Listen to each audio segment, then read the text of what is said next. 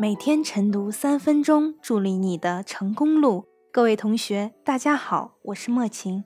今天的热点来自汤鹏的文章：根治霸座陋习，要惩戒和教育两手抓。同步文字版，请关注微信公号“金牌公考”。近日，在包头开往大连的列车上，又出现一名霸座女。与此前霸座后果不同的是。这位乘客的拒不让座，换来了更加严厉的行政拘留处罚。这也是首个因为霸占列车座位被大连铁路警方处以行政拘留的铁路乘客。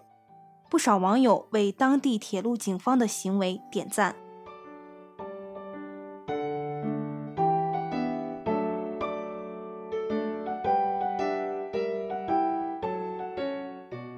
继今年八月份高铁霸座男孙某之后，各种霸座男、霸座女纷纷涌现，甚至出现外籍旅客霸座事件。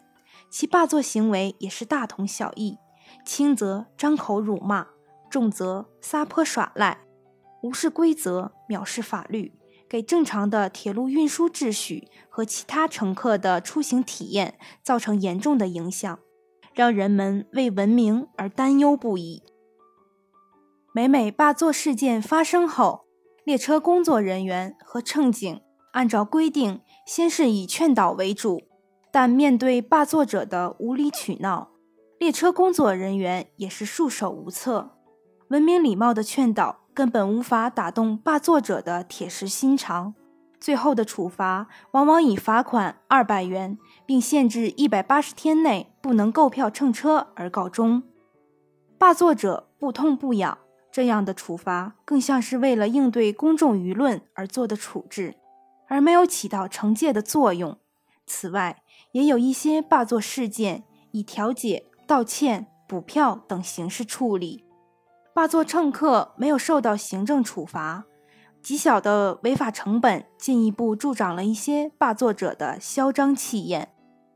然而，若想彻底根治霸座陋习，刑拘不是持久办法，而应该惩戒和教育两手抓。不仅要加强立法，加大惩戒力度，增加违法成本，还要加强相关法律法规的宣传教育，让霸座者意识到违法的后果。并利用多种方式大力宣传文明乘车，从思想上纠正，从源头上根治霸座陋习。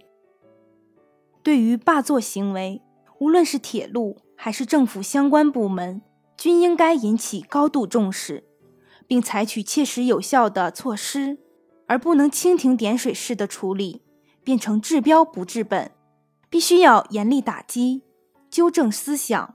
还人们一个文明礼貌的出行环境，还铁路一份有条不紊的运输秩序。